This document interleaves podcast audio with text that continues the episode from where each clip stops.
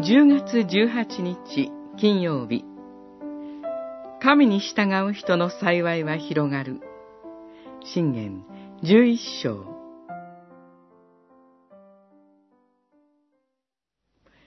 神を無視する者は口先で友人を破滅に落とす。神に従う人は知識によって助け出される。神に従う人が幸いを得れば、町は喜び。神に逆らう者が滅びれば、歓声を上げる。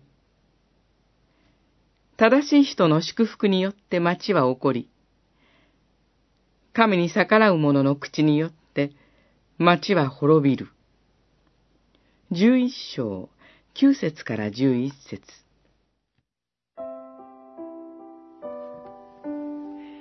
この信玄では、神に従う人、神に逆らう者が対照的に表現され、それぞれ自分の身に招く結果が異なっています。神の働きかけを無視する者がいます。それは言葉や態度に色濃く現れます。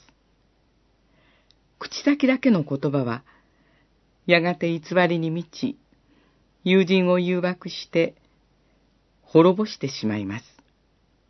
しかも、十一節では、神に逆らう者の口によって町は滅びるとあり、悪影響が個人から町へと拡大することもあるのです。それに対し、神に従う人が受ける恵みは、輝きに満ちています。九節では、神に従う人は、知識によって助け出されるとあります。神を恐れる知恵があると、その人は、偽りの言葉や滅びに誘惑する言葉を見破ります。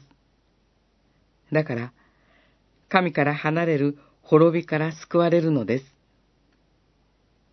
そして、神に従う人の受ける救いと幸いは、その人だけにとどまらず、町全体へと広がっていきます。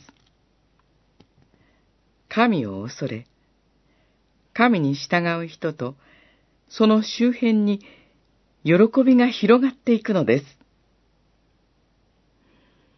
神がアブラハムと契約を結ばれて、すべての民族の祝福のもといとなったように、神の祝福は私たち信仰者を通して広がりを見せるのです。